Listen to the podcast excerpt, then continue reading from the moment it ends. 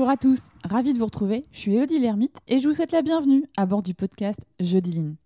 Renforcer sa valeur ajoutée, s'inspirer, mettre des mots simples sur des sujets a priori complexes, bref, apprendre, comprendre pour appliquer, c'est ce que vous trouverez ici chaque semaine. Mon objectif, vous donner les clés et les astuces pour booster concrètement la performance de vos activités, quelles qu'elles soient.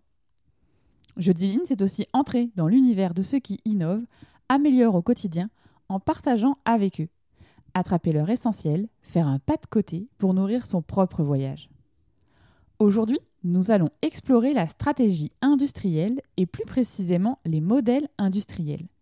Si vous suivez Jeudi Line depuis un moment ou que vous venez de monter à bord, lorsque l'on dit Lean, on rattache direct le modèle industriel de Toyota. Est-ce qu'un autre modèle industriel est possible, comme Tesla par exemple? C'est ce dont nous allons discuter avec Michael Valentin, expert en process industriel et cofondateur du cabinet OPO ainsi que du startup studio OSS. Michael évoquera l'hyper-manufacturing, hybride entre le modèle Toyota, structuré, rigoureux, et le modèle digital, qui est plutôt rapide avec de la prise de risque, pour répondre aux besoins d'une industrie plus verte, plus connectée, plus agile. On parlera aussi de startups industrielles, de la jeune génération dans les usines. Bref, je vous en dis pas plus et je vous laisse prendre part à notre discussion.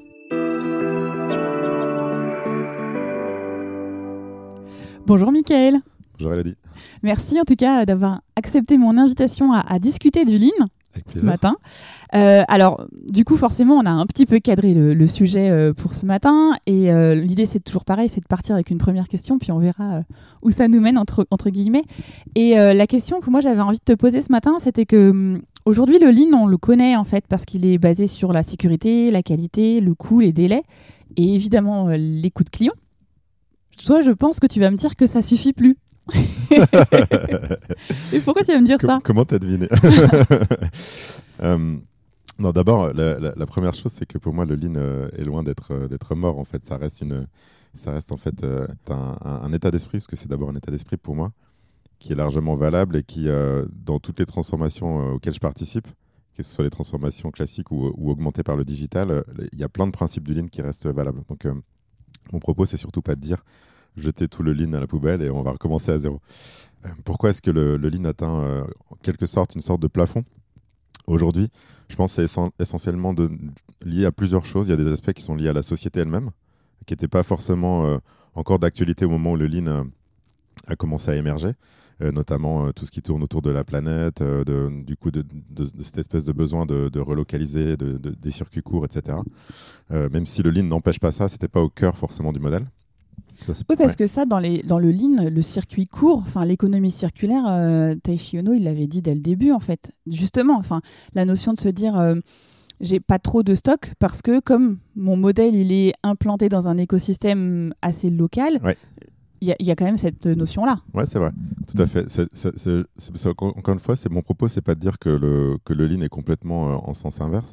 C'est simplement dire qu'il y a des, composantes qui vont être plus importantes qu'avant. Et cette composante-là, elle n'est pas forcément mise au cœur du système ou des gens qui faisaient une transformation lean, même si elle n'est elle pas complètement antinomique en fait. Et en fait, euh, dans, dans le temps, euh, en tout cas, le, principe du lean management a été beaucoup utilisé aussi pour rendre plus simple des chaînes de valeur qui étaient par définition très complexes, parce que même si on voulait faire du local, quand on regarde un produit un peu complexe comme une voiture, un avion ou même euh, certains produits électroménagers, euh, on regarde le chemin qu'ont parcouru les pièces, bien souvent, elles font plusieurs fois le tour de la Terre. Donc, euh, c'est pas le Lean qui, prescrit ça, mais le Lean était une façon de s'organiser pour que ça, ce soit quand même gérable, avec le minimum de stock et en juste temps, etc.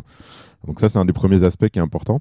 Deuxième aspect, c'est l'importance que prend la donnée, qui est un peu nouvelle aussi par rapport à, par rapport à l'émergence du Lean. Euh, où en fait, euh, dans, les fondements du Lean, on va quand même être beaucoup sur euh, travailler sur simple, sur du papier, papier-crayon en gros, ce, qui est très bien pour, le dialogue quotidien, par exemple, pour plein de choses. et ça permet aussi, au niveau du cerveau, d'avoir une organisation visuelle d'un atelier de fabrication ou du lieu de travail qui est, hyper intuitive. Ça, ça reste encore une fois toujours vrai. Simplement, ça a aussi ses limites. Et ce que va permettre la donnée, c'est tout un tas de choses au niveau du partage, de la capitalisation qui vont être rendus beaucoup plus puissants que, que, ce que le simple Lean peut faire. Par exemple, et je, bosse même avec Toyota, par exemple, en ce moment. Ce qui, est, ce qui est euh, intéressant, c'est quand on discute avec les gens de Toyota, le principe du Yokoten, qui est, euh, je sais pas si tu vois ce que c'est, ce principe, c'est de se dire, je fais une amélioration dans un endroit donné, un atelier de fabrication ou une usine, un entrepôt. Bah, le plus vite possible, je vais essayer de partager cette amélioration à toutes mes entités qui, qui ont la même activité pour démultiplier l'amélioration. Donc ça, quand on est avec un, crayon et un papier, ça va, ça va marcher si on a un très très bon système très rigoureux, mais ça va prendre énormément de temps. Avec le digital et la donnée, on peut imaginer qu'à terme, parce qu'il y a encore assez peu de systèmes qui sont assez matures pour fonctionner comme ça, mais à terme, j'ai un opérateur sur son poste de travail qui est en train de faire, euh, pas, de l'usinage, de l'assemblage, peu importe, qui a une idée pour faire mieux une opération. Euh, si on est suffisamment standardisé, donc ça c'est un principe du Lean, mais donc il faut avoir été standardisé, mais l'amélioration, potentiellement, je peux la partager aux 10, 15, 20, 10 000, 100 000 personnes qui font la même tâche dans le monde. Et donc, l'amélioration, elle se propage instantanément quasiment. Mm. Donc, euh, la donnée permet quelque chose qu'on n'avait pas avant, qui, est, qui, est, qui démultiplie le progrès. Donc, voilà, donc ça, c'est un autre aspect qui est, qui est important, je pense. Vas-y, tu voulais, tu réagir. Euh, là, tu parles du, standard, effectivement, et enfin, là, je vais venir sur un, peu sur un autre sujet aussi qui me tient aussi à cœur, mais c'est la notion de digital. On est bien d'accord que un, c'est le standard et deux, c'est le digital. C'est pas le digital qui va nous permettre de créer notre standard. Oui, alors ça, c'est un très bon point que tu fais, c'est qu'il il peut y avoir des croyances en fait que le digital est magique. Comme il y a eu une croyance d'ailleurs au, début du Lean euh, que le Lean était magique. Donc ça, effectivement, le, pour moi, le digital, c'est un amplificateur. Donc en fait, si on a un, un système de management, parce que pour moi, le Lean, c'est un système de management avant tout, si on a un système de management qui n'est pas mature, vous rajoutez du digital par-dessus ça, ça va plutôt créer de l'entropie qu'améliorer les choses. En revanche, si on a un système de managérial qui est assez mature, le, lean va, enfin, le, digital va amplifier mm. euh, la, puissance du modèle. Donc, complètement d'accord avec toi. Il faut, il faut avoir travaillé suffisamment managérialement son organisation pour que le digital apporte beaucoup plus à ça. Et alors, du coup, un entrepreneur qui, là, en fait, est féru de digital et se dit euh, Oui, mais moi, j'ai envie de mettre du digital dans, dans mon entreprise ben, en fait, c'est de lui dire que petit 1, il commence quand même par papier-crayon. Alors, ça, ça c'est. Je suis un peu trop. Non, c'est euh, une bonne façon de faire et c'est ce qu'on appelle. D'ailleurs, c'est intéressant parce que dans, dans, mon parcours, je suis à la fois consultant, j'accompagne des groupes industriels, et j'ai un autre pied, euh, une autre casquette qui est que je, je suis cofondateur d'un startup studio. Donc j'accompagne des startups qui sont en train de, créer leur modèle, donc la, phase qu'on appelle de seed, de tout, de tout début de la startup. Et en fait, dans le tout début des startups, euh, on commence par papier-crayon, contrairement à ce qu'on peut croire. C'est-à-dire que vous êtes une startup, vous avez une idée, euh, tiens, je vais aider, je sais pas moi, dans les entrepôts, je vais aider à, faire les inventaires en automatique, je dis n'importe quoi. Euh, vous n'allez pas commencer par réfléchir à est-ce qu'il faut que je fasse avec des drones ou avec de l'ARFID. La première chose que vous allez faire, c'est que vous allez passer 100, 200, 300, 400 heures sur le terrain à observer les gens, à comprendre leurs problèmes à vous mettre en empathie avec eux. Et là, vous avez papier-crayon, en fait. Et donc, l'idée, c'est vraiment de se mettre comme un anthropologue. Dans, les, vraiment dans, les, dans les baskets de votre client pour comprendre ce qui se passe. Et ensuite, dans un deuxième temps, vous réfléchissez à quel modèle d'affaires vous pouvez faire pour passer à l'échelle, pour monétiser ce que vous avez trouvé. Et dans un troisième temps, vous allez mettre la technologie. Donc, c'est la même chose, en fait, dans un atelier de fabrication, si on prend le parallèle. Quand on veut améliorer un process, la première chose à faire, c'est évidemment pas d'aller plaquer euh, du digital ou une technologie quelconque. En fait, c'est déjà de comprendre le problème, bien le comprendre, bien comprendre quelle peut être la solution et de tester parce qu'en fait, j'ai jamais vu un cas pour l'instant où on trouvait la bonne solution du premier coup. Donc, l'itératif est hyper important. Et on pourra y revenir, c'est aussi un des petits, euh, une des petites nuances aussi par rapport au lean, c'est que euh, dans, le digital, le bon du premier coup est quasiment euh, contre-productif en fait, en tout cas quand on veut faire de l'amélioration. Donc l'idée c'est d'être itératif, de se dire, je vais faire un premier sprint, je vais tester quelque chose, papier-crayon. Si ça fonctionne, je vois qu'il y a ce qu'on appelle de l'usage, mais il y aura forcément des problèmes. Je vais, améliorer, améliorer, améliorer. Donc souvent, en général, on fait entre 4 et 20 euh, sprints jusqu'à avoir euh, quelque chose qui fonctionne vraiment, où les personnes se disent, tiens, là, cette solution, elle améliore vraiment mon quotidien, j'ai envie de m'en servir tous les jours. C'est ce qu'on appelle l'effet brosse à dents. Si l'utilisateur se dit, tous les jours, j'ai envie d'utiliser mon, mon, outil, c'est que c'est un bon outil.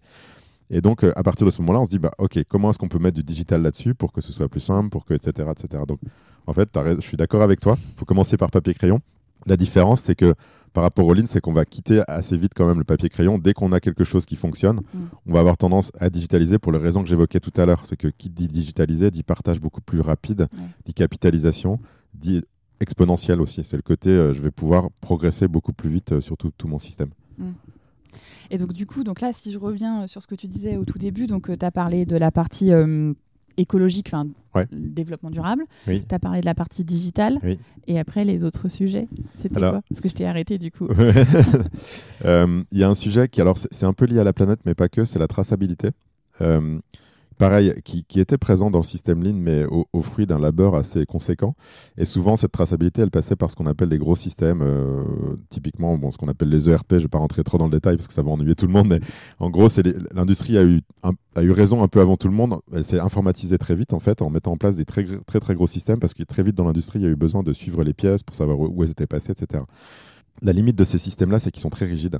Et en fait, euh, dans, le monde actuel, on l'a bien vu euh, avec le Covid et puis même euh, tout ce qui se passe aujourd'hui avec la guerre en Ukraine, etc., on voit bien qu'une des valeurs clés pour une entreprise, c'est d'être agile. Donc le système Lean permet d'être agile au niveau de managérial. En revanche, la plupart des entreprises industrielles sont encore très rigides au niveau de leur système informatique parce qu'en gros, on a mis en place une grosse machine bien robuste, mais en fait, on, a tendance à plus vouloir la toucher parce qu'une fois que ça fonctionne, on a peur de modifier le système. Donc, juste pourquoi est-ce que je parle de ça C'est que aujourd'hui, on a vraiment un besoin de traçabilité de bout en bout et on a besoin d'agilité du système informatique qui n'est pas permis par les systèmes existants. Et en fait, ça, ça va être au service de plein de choses. Ça va être au service, comme je le disais tout à l'heure, de la planète. Parce que tu parlais tout à l'heure de circulaire, c'est hyper intéressant sur euh, ce que disait Taishi Ono. L'industrie circulaire, elle est au tout début en fait de, son avènement. Et en fait, à terme, moi, ce que je pense, c'est que on va, quand on va fabriquer un produit, on va réutiliser énormément de composants, de sous-ensembles qui sont pas forcément, qu'on va pas forcément faire à partir de la matière première, mais qu'on va aller sourcer sur euh, des, des, produits qui ont été démontés, qui ont été euh, ce qu'on appelle réemployés, recyclés, remanufacturés. Pour pouvoir faire ça bien, il faut être capable de tracer en fait chacune des pièces. Et donc je reviens à ta question de pourquoi est-ce que le lean est, limitant. Pour faire ça bien, il faut absolument que ça passe par de la donnée, de la traçabilité euh, individuelle, produit par produit, composant par composant. Et donc, ça veut dire qu'il faut être capable vraiment de tracer très finement euh, la donnée de chaque, euh, de chaque composant. Deuxième sujet lié à la traçabilité, c'est une demande d'éthique en fait des consommateurs.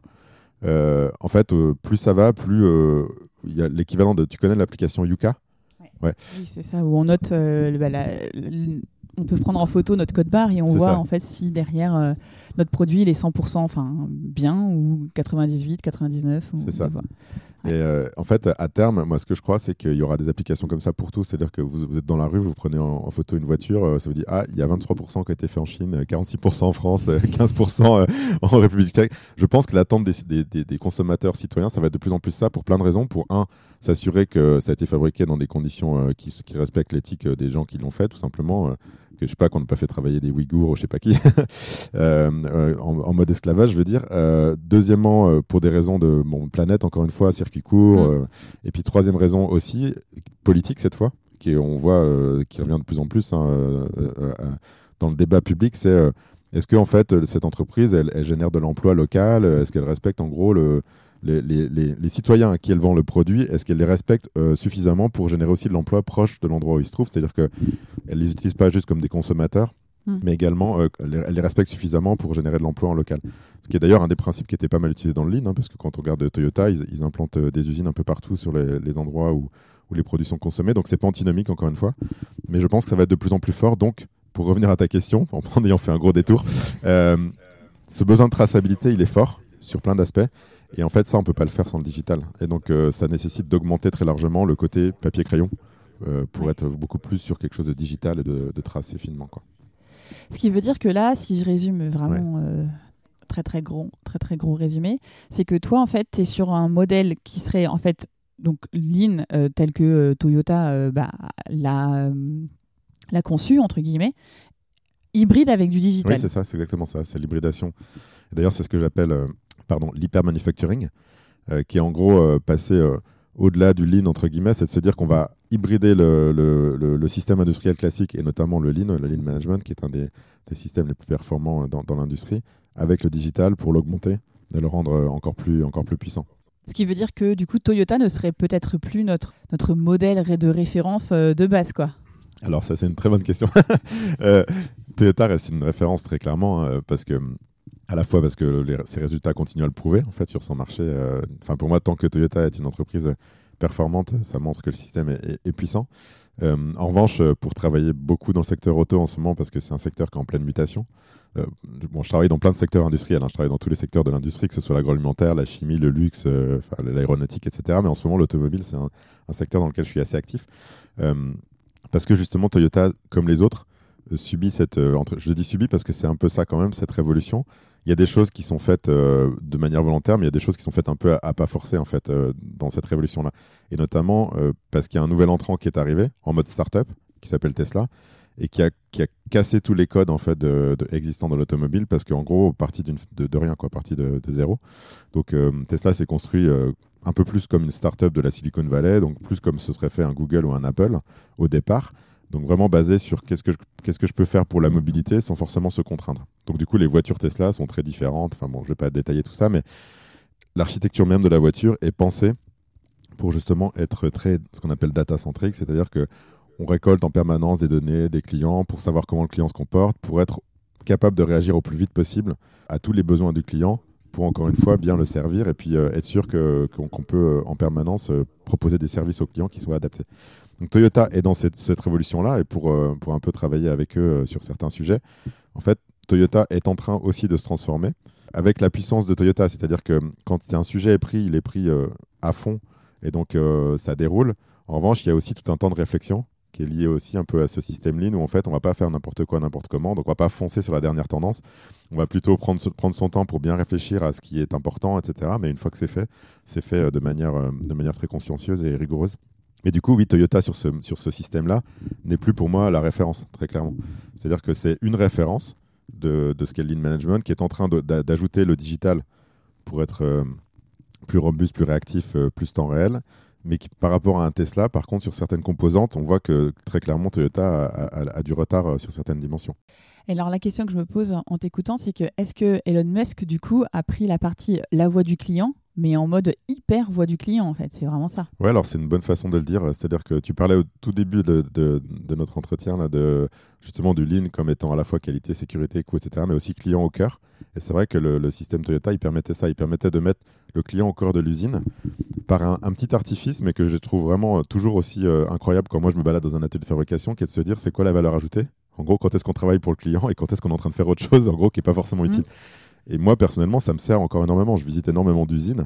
Et à chaque fois que je rentre dans une usine, la première chose, première chose que je me pose, et, quand je fais mon tour d'usine, en permanence, je regarde ce que font les gens et je me pose la question est-ce qu'ils sont en train de travailler pour le client final ou est-ce qu'ils sont en train mm. de faire autre chose qui peut-être est utile au client final, mais en fait, peut-être pas. Quoi.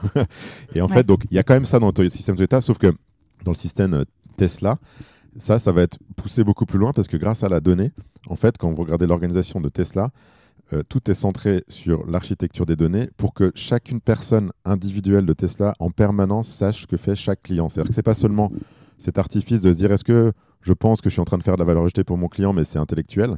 C'est réel en fait. C'est-à-dire que en permanence, j'utilise des données. Et donc, ce côté temps réel d'avoir la voiture qui communique, donc qui est connectée et qui renvoie de la donnée à Tesla, ça donne un avantage incroyable à Tesla parce que en chaque seconde, il y a des téraoctets de données qui remontent qui disent que euh, Paul, euh, il est à Bar-le-Duc, il est en train de garer sa Tesla et quand il a ouvert son coffre à fond, en fait, il aurait préféré que ses suspensions soient en position haute parce que juste après, il est allé manipuler sa voiture pour mettre ses suspensions en position haute. Donc peut-être ce serait intéressant de développer une fonctionnalité qui euh, permet, quand on voit que le client monte ses suspensions, de lui demander est-ce que vous voulez enregistrer ça dans votre profil pour qu'à chaque fois qu'on soit à cet endroit-là, les suspensions soient montées plus hautes parce que visiblement à cet endroit, il faut que vous ayez des suspensions hautes. J'ai dit absolument n'importe quoi comme exemple, mais si on démultiplie ça par toutes les situations de vie que vous pouvez avoir avec votre voiture, jusqu'à potentiellement prêter votre voiture à quelqu'un parce que vous n'en avez pas besoin pendant un mois et donc euh, bah, pourquoi pas gagner un peu d'argent et donc euh, que votre voiture soit utilisée au lieu de rester euh, dans votre parking. Donc il y a des tonnes d'idées de modèles d'affaires potentiels qui peuvent être soit j'améliore la vie de mon client sans forcément le monétiser, mais donc je fais un produit qui est beaucoup plus sexy et puis les gens vont avoir envie de le racheter, soit carrément j'ai des idées de modèles d'affaires alternatifs parce que j'ai plein d'idées qui me remontent des données qui remontent de mon client et donc bah, ça me donne plein d'idées de, business en fait. Oui, parce que là, du coup, tu t'adaptes carrément en temps réel à ton client. Mais alors, du coup, ça me, ça me génère aussi une autre question parce que euh, c'est peut-être des sujets aussi qui sont peut-être d'actualité, enfin qui sont auxquels je suis peut-être plus sensible. C'est-à-dire qu'il faut aussi qu'en tant que client, on accepte que euh, ben notre, euh, notre fournisseur connaisse entre guillemets tout ce qu'on fait, quoi. Ouais, alors ça c'est une super question. parce que du coup, il y a la notion. Tout à l'heure, tu as parlé d'éthique et de transparence, mais ça veut dire que l'éthique et la transparence va des deux côtés d'une certaine façon. Non, c'est vrai. Et d'ailleurs, c'est vrai pour le coup. Alors là, si on peut extrapoler, c'est pas spécifique à Tesla ou, ou euh, ou à l'industrie. Si on prend les Google, Apple, etc., enfin, le nombre de fois où vous êtes sur Instagram ou peu importe quel réseau social, et en fait, vous avez la pub pile euh, de la conversation que vous venez d'avoir ou de, la recherche que vous venez de faire sur un autre réseau social. Donc, effectivement, ça pose toute la question de la confidentialité et puis de dans quelle mesure, en tant que cette fois-ci citoyen, on accepte ou pas que les données euh, que, l'on crée en permanence soient utilisées. Donc, En général, quand c'est gratuit, c'est que c'est vous le produit. C'est ce qu'on dit. Hein. C'est-à-dire que tous les freemium, pourquoi est-ce que c'est gratuit? C'est qu'en fait, ils utilisent vos données pour, euh, en fait les vendre à des gens qui font de la publicité. Et c'est comme ça que marchent les modèles. Donc ça, ça pose toute une question éthique. Pour moi, c'est la raison pour laquelle il faut qu'on ait euh, un capitalisme européen, en fait. Et ça, c'est très américain, en fait, cette côté euh, données poussé jusqu'au bout. On a le modèle chinois aussi qui, lui, est à l'extrême euh, en termes de curseur, parce que comme c'est un, domaine qui est quasiment autocratique, bah, les données, c'est très clair, elles sont utilisées par le gouvernement, et puis de toute manière, c'est clair pour tout le monde, et c'est accepté parce que le régime est comme ça. aux États-Unis, il y a ce côté, voilà, les, données euh, qui soient utilisées pour le business, qui est assez bien accepté. En fait, en Europe, pour moi, il faut qu'on se crée notre propre modèle. Donc, euh, la RGPD va un peu dans ce sens-là, mais tout en n'empêchant pas l'innovation. Parce que euh, une tendance qu'on pourrait avoir, c'est de se dire, OK, on va réglementer plein de trucs, mettre plein de normes, puis c'est comme ça qu'on va progresser. Et moi, à mon avis, c'est pas la bonne façon de faire. La bonne façon de faire, c'est de le faire au cas par cas.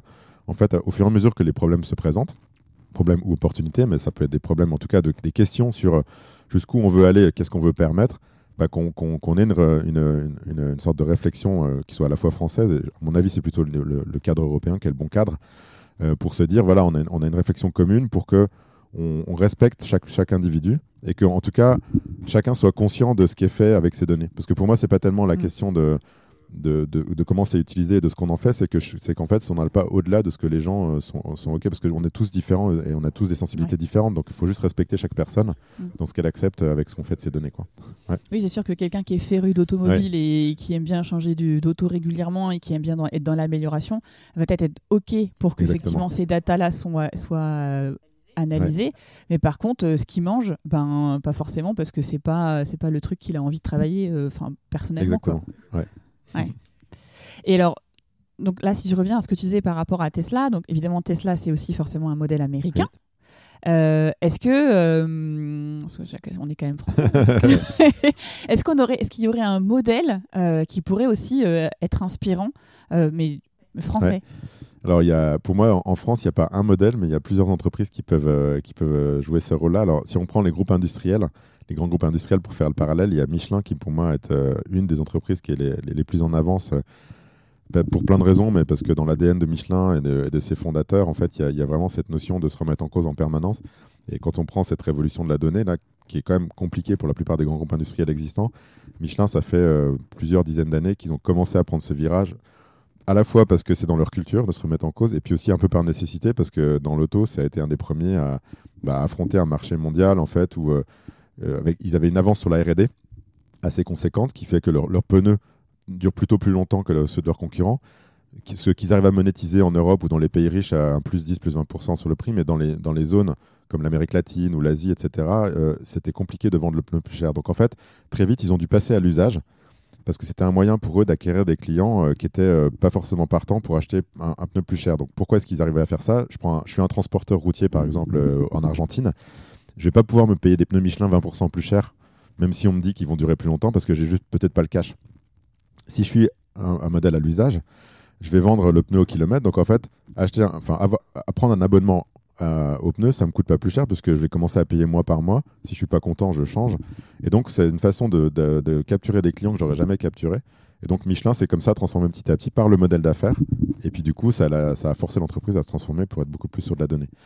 Donc ça, c'est un exemple comparable entre guillemets à Tesla, mais qui est un grand groupe assez, euh, assez ancien. Si on prend des, des, boîtes plus récentes, en fait, on, avait la conversation juste avant, il y, a, tout un tas de startups, il y a maintenant 26 licornes en France, donc c'est génial, ça commence à, à, prendre le monde de la tech. Il y a assez peu de licornes industrielles encore.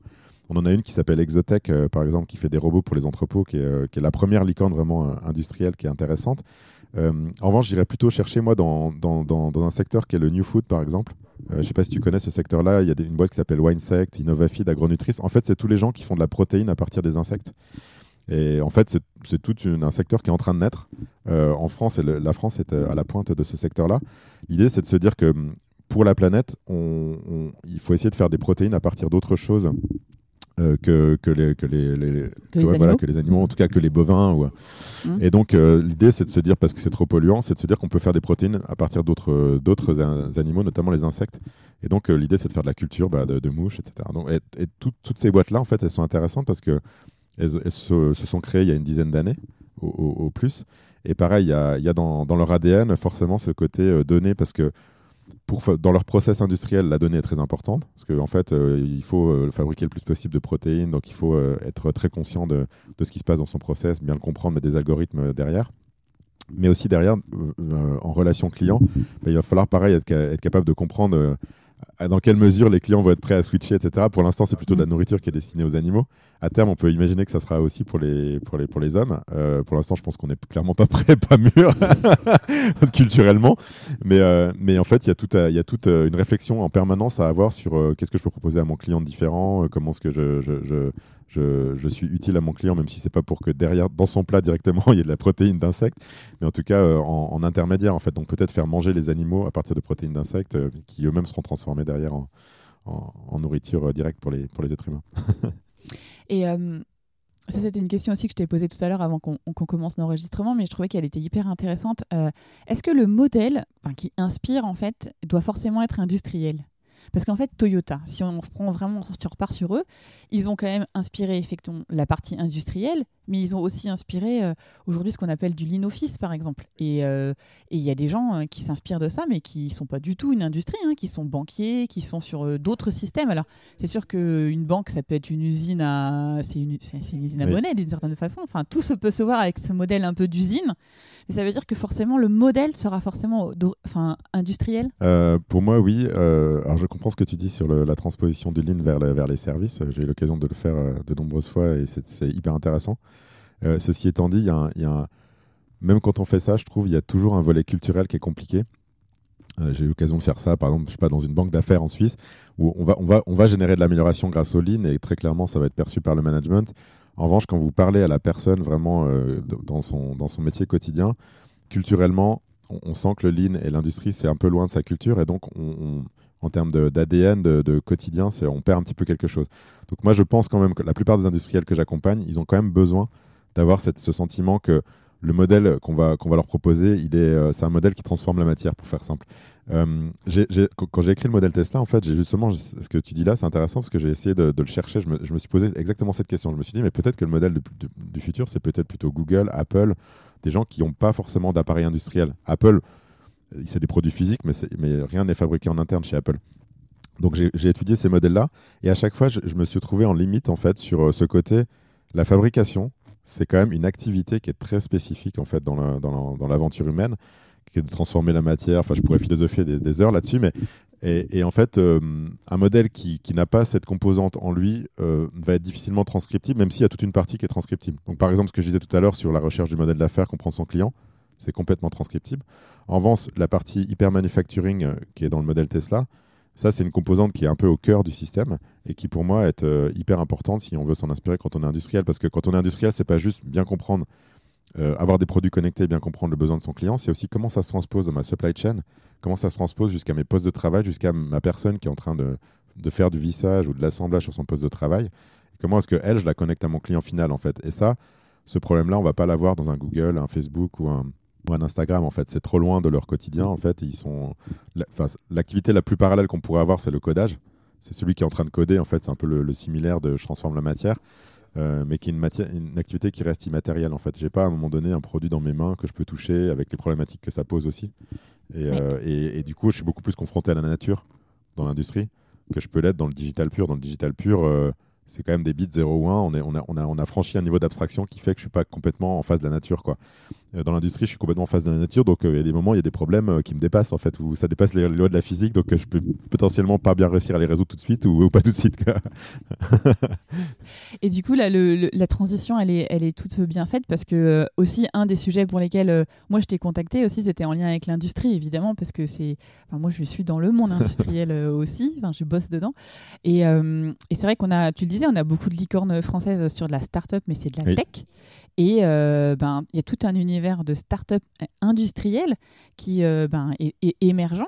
Mais ça voudrait dire aussi que peut-être demain, euh, si on se positionne de la même façon que ce qu'on a réussi à faire sur les, les startups de tech, on peut très bien aussi influencer, nous, euh, la France, enfin l'industrie française, ben, ces modèles de demain, en fait. Alors ça, j'en suis persuadé. Et, je, je, suis persuadé qu'on doit aider ces entrepreneurs qui sont en train de faire des, entreprises industrielles qui peuvent passer à l'échelle, parce que c'est complètement l'avenir, euh, je pense, de la France, et c'est plus largement, en fait, pour moi, le rôle de l'Europe d'accompagner ce mouvement-là.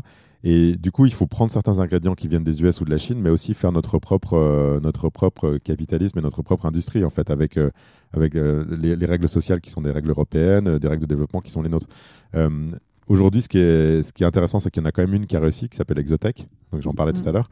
la question, c'est comment est-ce qu'on fait des centaines d'Exotech dans les années qui viennent? Parce que l'avantage de l'industrie par rapport à la tech pure, il faut des boîtes de tech et il faut qu'on soit des, des, leaders dans certains domaines de la tech.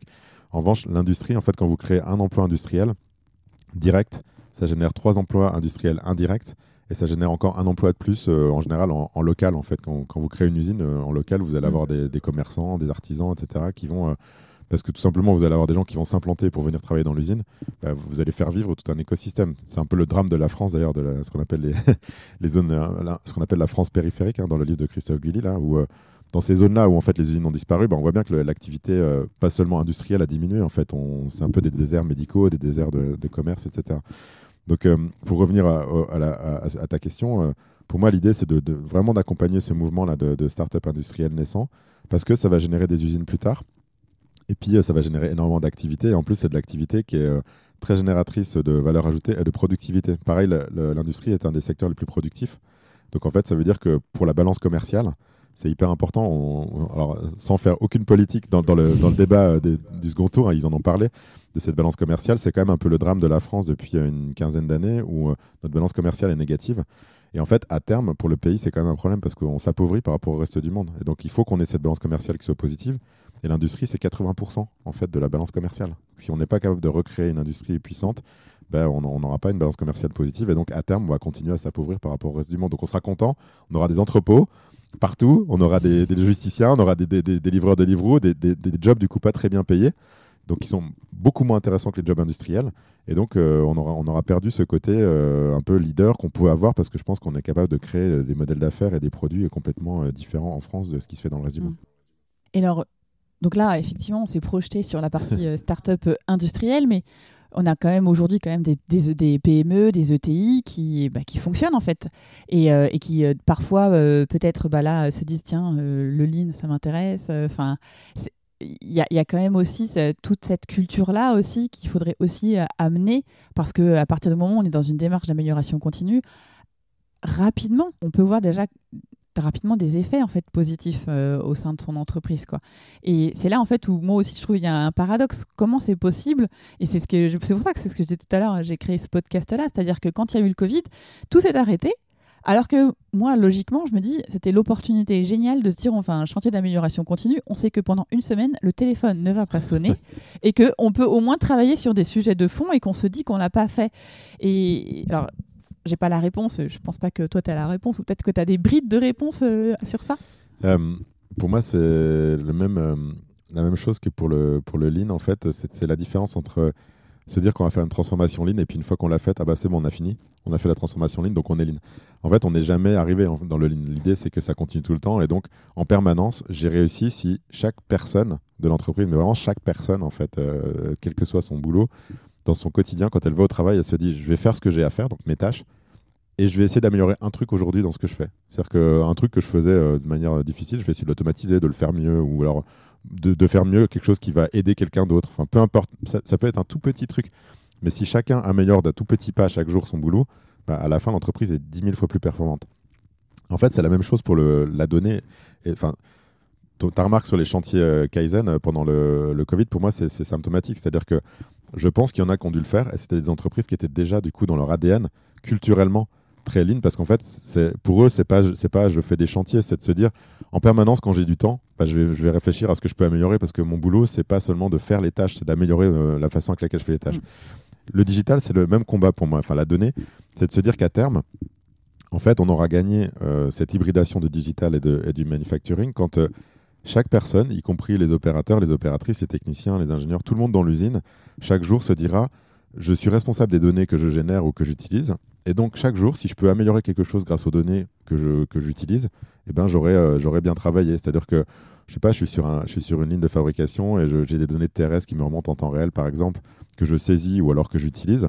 Bah, j'ai un peu de temps je vais prendre une heure, je vais me dire tiens, je vais peut-être analyser euh, les données des dernières heures ou des dernières semaines ou pour voir sur les tiens sur les changements de série euh, à partir de ces données-là, est-ce qu'il y a un moment dans le changement de série où je pourrais m'améliorer ou... Donc c'est une façon de faire du SMED. Hein. Après derrière ça peut générer du SMED, mais grâce à la donnée encore une fois, je vais augmenter la puissance du lean parce que je vais être beaucoup plus précis sur ce qui marche, ce qui marche pas, sur à quel moment je peux m'améliorer, etc. Et donc d'avoir cette logique de j'ai du temps bah, au lieu de, rien faire ou de, se poser la question ou de, se dire pendant le Covid par exemple qu'on mettait les gens au chômage partiel, même au niveau du dirigeant, du coup, c'est dire j'ai du temps, ah super, je vais pouvoir améliorer le système. C'est plus une question d'état d'esprit finalement, euh, mais il faut être un peu outillé, mais c'est plus une question d'état d'esprit qu'autre chose. Sur la donnée, ce qui est compliqué aujourd'hui, c'est que euh, on est au milieu du guet en fait, c'est-à-dire qu'il y a beaucoup d'usines où vous n'avez pas encore ce que je disais à l'instant, c'est-à-dire qu'il n'y a pas encore euh, la donnée qui remonte en temps réel, où c'est facile d'extraire de la donnée, où c'est facile du coup d'analyser et puis d'améliorer grâce à la donnée parce que c'est très siloté. Souvent, les usines se sont construites avec des, des achats de machines en fait les uns après les autres. Et puis du coup, bah, chaque fournisseur a ses propres données, donc il faut, c'est presque un bras de fer pour récupérer les, données des machines. Donc pour arriver à l'état dont, je parlais tout à l'heure, où en fait chacun est responsable de ses données, déjà il faut avoir ouvert le capot de chaque machine, avoir connecté chaque machine. Donc il y a tout un, chantier et c'est ça en fait la transformation qui est en cours en ce moment. Ouais. Qui fait que demain en fait on aura accès à plus de, plus de données. Enfin là je, répète ce que tu viens de dire, mais ce qui veut dire que euh, peut-être qu'à un moment on sera aussi sur une harmonisation aussi des données. Ça c'est pour moi un des, gros chantiers. On, est loin d'y être et la difficulté c'est qu'il y a des en fait, je veux juste faire le parallèle deux secondes avec le secteur de la tech pour comprendre pourquoi est-ce qu'on euh, a du mal dans l'industrie. Le secteur de la tech, en fait, il est né au départ grâce. pourquoi est-ce que ça a été exponentiel? C'est grâce à des fondations où en fait le patron de Microsoft, le patron de Facebook, euh, le, patron de Linux, etc. se sont réunis et se sont dit OK, on, est concurrent sur certains, verticaux, mais si on veut chacun pouvoir se développer beaucoup plus, il faut qu'on crée des standards. Et donc ils ont créé tout un tas de standards le standard HTTP, HTML, etc. Tous ces standards-là, en fait, euh, sur Internet, bah, ils ont été créés parce que les différentes entreprises se sont parlé en disant maintenant, il faut qu'on s'arrête deux secondes, on pose des stylos, on harmonise hein, les, modes de communication, les modes d'échange de données. Et en fait, on va tous être gagnants parce qu'en fait, grâce à ça, le secteur de la tech va devenir euh, exponentiel, va aller beaucoup plus vite dans le monde entier. Et donc, tout le monde va gagner. On aura tous une plus grosse part d'un gâteau en fait, qui sera beaucoup plus gros. Donc même si on a une petite part du, gâteau de départ, en fait, le gâteau sera plus gros. En fait, dans l'industrie, la difficulté, c'est qu'on n'est pas du tout dans cette configuration-là parce que l'industrie s'est créée par, euh, par tout un tas de, secteurs différents. Sur des, euh, comme je disais tout à l'heure, il y a des, millions de fournisseurs de machines, d'équipements, etc. Et maintenant, il faut qu'on harmonise, alors qu'en fait, on est déjà, euh, ça fait déjà 150 ans que le secteur existe. Donc en fait, mm. il faut réussir à détricoter quelque chose d'existant pour retricoter des, des standards. Donc à terme, ça va venir, je pense, mais du coup, il y a une grosse bataille euh, des gros offreurs de plateformes que sont les CMS, les SAP, etc., qui tous veulent, les Bosch, veulent créer les standards qu'ils imposent à l'ensemble du secteur, mais je pense que personne n'y arrivera seul en fait parce que c'est trop morcelé.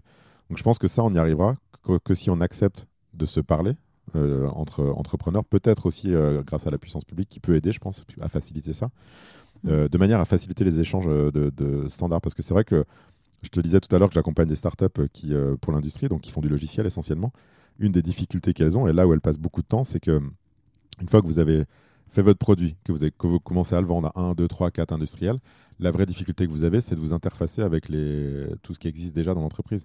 Et comme il y a peu de standards, bah, vous devez euh, créer 10, 15, 20, parfois 100 interfaces qu'on appelle des API, en fait. Donc, c'est des modes de transfert de protocoles de données pour s'interfacer avec le SAP, avec euh, Salesforce, avec euh, bah, tous les fournisseurs existants qui sont dans les, boîtes. Quoi.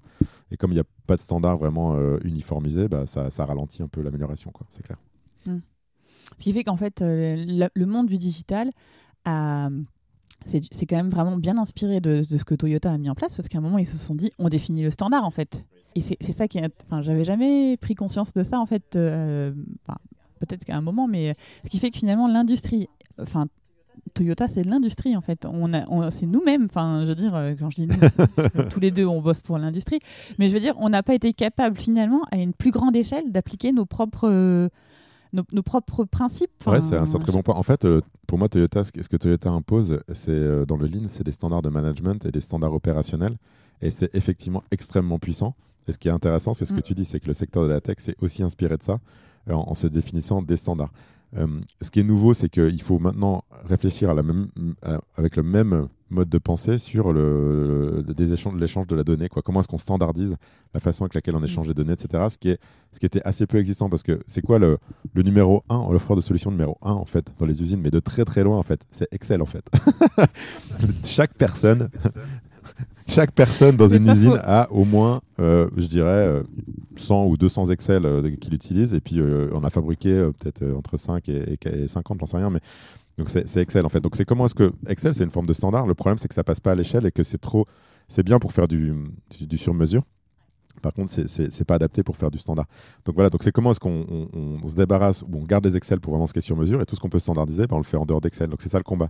Et par rapport juste à ta remarque sur la tech tout à l'heure, je trouve ça aussi euh, euh, super intéressant ta, ta réflexion, parce qu'en fait, pourquoi est-ce que la tech est née dans la Silicon Valley? C'est que la Silicon Valley, au départ, c'est une terre industrielle, en fait. C'est une terre de microprocesseurs. en fait, euh, moi, je pense que la tech ne serait jamais née en Californie s'il n'y avait pas eu HP, s'il n'y avait pas eu tous les microprocesseurs en fait, dans les années 50. Et donc, c'est en fabriquant des produits physiques petit à petit bah, qu'on est arrivé à faire euh, des GAFA. Et c'est ce qui se passe aussi en Chine, en fait. À Shenzhen, par exemple, euh, on est en train d'avoir les GAFA, euh, ce qu'on appelle les Batix, en fait, chinois, qui viennent, en fait, au départ de, de l'industrie plus du smartphone. En fait, il y a toutes les boîtes qui font des smartphones là-bas, qui ont donné naissance petit à petit à ça. Donc, c'est intéressant ce que tu dis parce que la, création de standards qui vient de Toyota, donc qui s'est transposée dans la tech, je pense que c'est un mouvement naturel en fait de l'industrie vers, vers, le digital qui, qui, qui, revient un peu en, arrière maintenant. C'est-à-dire qu'on va s'inspirer de ce que fait la tech dans l'industrie, mais finalement, au départ, ça vient de l'industrie.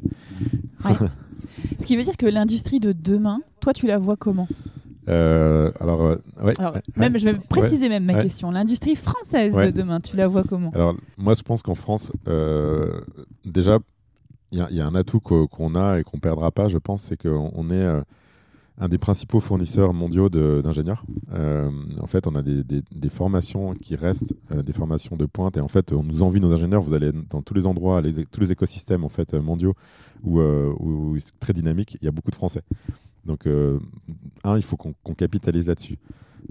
deux, il faut que, pour moi, qu'on revalorise largement les métiers plus techniques, type technicien, Back Pro, etc. Où en fait, ça, c'est vraiment une question de cursus et d'état d'esprit, mais c'est de se dire que de plus voir l'usine comme germinal, mais d'avoir une optique où en fait les usines sont sexy. Et je pense qu'on peut être euh, à la pointe de ça en fait en France, euh, d'un modèle en fait où euh, on a des usines qui à nouveau sont, sont des endroits sympas de vie. Enfin, on est quand même le pays de l'architecture en fait, le, pays en fait où, où en fait le, design des produits physiques en fait on est reconnu pour ça, pour le luxe, etc. Donc on a une vraie capacité à utiliser le design en fait pour faire des produits cette capacité-là, on, peut très bien l'utiliser pour faire des usines qui soient euh, des belles usines en fait, dans lesquelles on a envie de travailler, qui soient sexy, etc. Donc ça, c'est le deuxième aspect.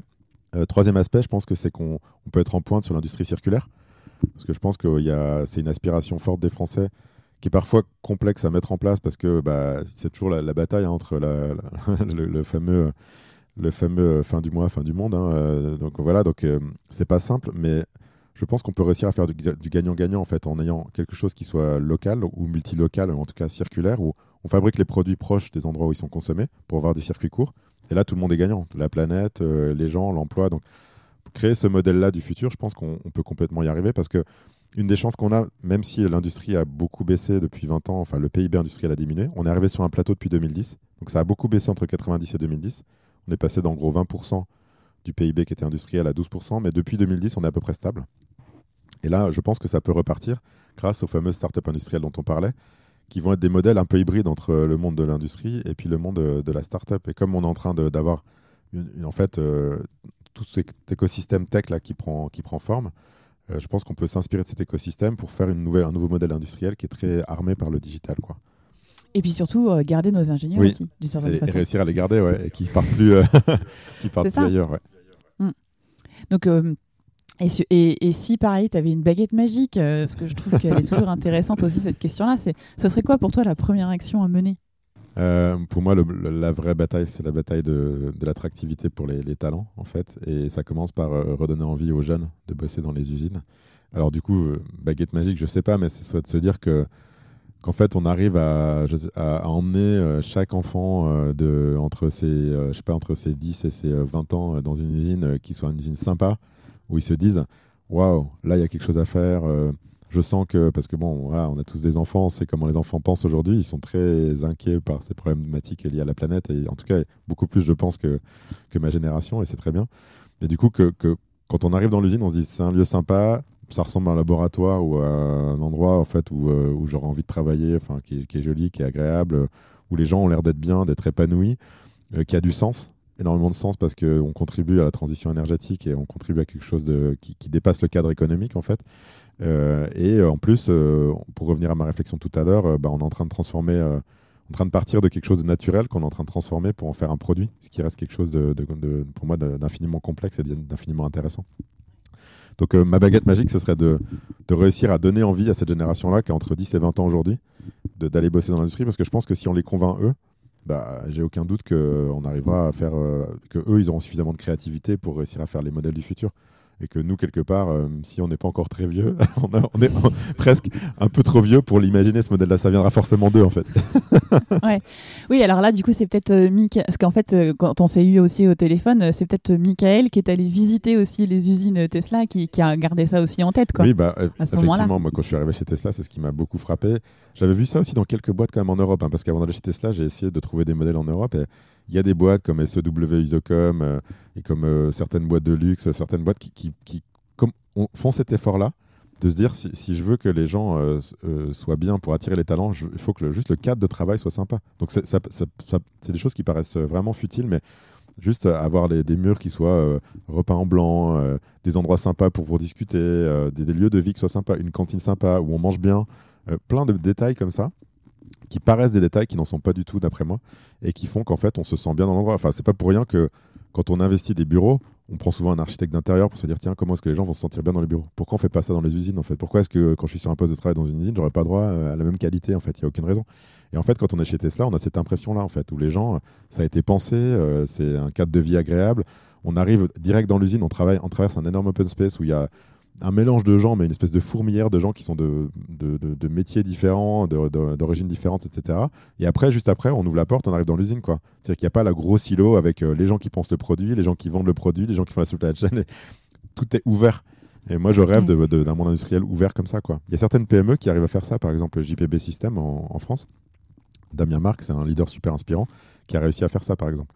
Et donc l'idée, c'est de faire euh, des tonnes de JPB System euh, dans les années à venir. Quoi. oui, ou alors du coup, ceux qui nous écoutent et qui ont des enfants en bas âge et qui se disent Tiens, mais moi aussi, j'aimerais bien que mon enfant il voit ça, ils t'appellent ah bah, en avec Plaisir. Ah, non, mais avec plaisir. moi, je, si je peux aider ce mouvement-là et si je peux, par mon réseau, aider à faciliter. Ces, échanges-là, d'ailleurs, je, je, le fais très souvent. très souvent, on me contacte en me disant Est-ce que je cherche un apprentissage, je cherche pas quoi j'essaye toujours euh, de faire le maximum pour que ça fonctionne parce que je pense que c'est vraiment en faisant, en faisant ça ouais, qu'on rend vraiment mm. service euh, à l'industrie de demain et donc euh, quelque part au pays aussi. Quoi. Tout à fait. Et puis, enfin. Enfin bon, après, on est tous les deux convaincus de l'industrie, mais c'est-à-dire que oui, c'est pas germinal et, et, il se passe plein de choses et c'est hyper riche et c'est très novateur et, et demain en fait euh, bah, se construit un peu devant nos yeux aussi quoi. donc euh, peut-être qu'on fera un bus euh, carrément un car avec des enfants et on ira visiter bah, voilà. on ne sait jamais si on a plein de demandes. En tout cas voilà. En tout cas merci merci, Miguel pour pour tout ton partage qui était très riche ce matin. Alors en tout cas moi, j'ai répondu, répondu à pas mal de mes questions quand on avait échangé tous les deux. En tout cas, merci à toi pour, pour ta transparence et puis tout ce qu'on a pu échanger ensemble. J'espère que cet échange vous a inspiré, éveillé votre curiosité avec les startups industrielles, peut-être même piqué votre vision du lean management. Michael l'a rappelé, c'est avant tout un état d'esprit et un engagement individuel de chaque collaborateur, quelle que soit sa position dans l'entreprise, de chaque jour identifier avec les datas qu'est-ce que je peux améliorer, analyser, apprendre. Et puis, si vous connaissez un jeune curieux de l'industrie, contactez-nous, vraiment, n'hésitez pas. Enfin, vous retrouverez dans les notes de l'épisode les ouvrages cités. Voilà, terminé pour aujourd'hui. Merci encore une fois pour votre écoute attentive chaque semaine et vos feedbacks et questions qui nous permettent collectivement de comprendre et d'apprendre. Si vous pensez que cet épisode peut intéresser vos amis ou vos collègues, il vous suffit de cliquer sur Partager. C'est une fonctionnalité qui se cache dans l'icône avec les trois petits points sur votre application d'écoute. Et s'il vous reste 30 petites secondes là tout de suite maintenant, ce serait top que vous notiez 5 étoiles le podcast et que vous laissiez un commentaire. Ça permettra à ceux qui hésitent de passer le cap et d'écouter le podcast. Enfin, si vous souhaitez me contacter, partager une bonne pratique que vous avez mis en place dans votre entreprise ou que vous avez constaté, vous pouvez le faire via la page dédiée LinkedIn Jeudiline ou Instagram. Échanger avec vous est toujours une source d'apprentissage. Me reste à vous donner rendez-vous jeudi prochain. D'ici là, osez dire Jeudiline.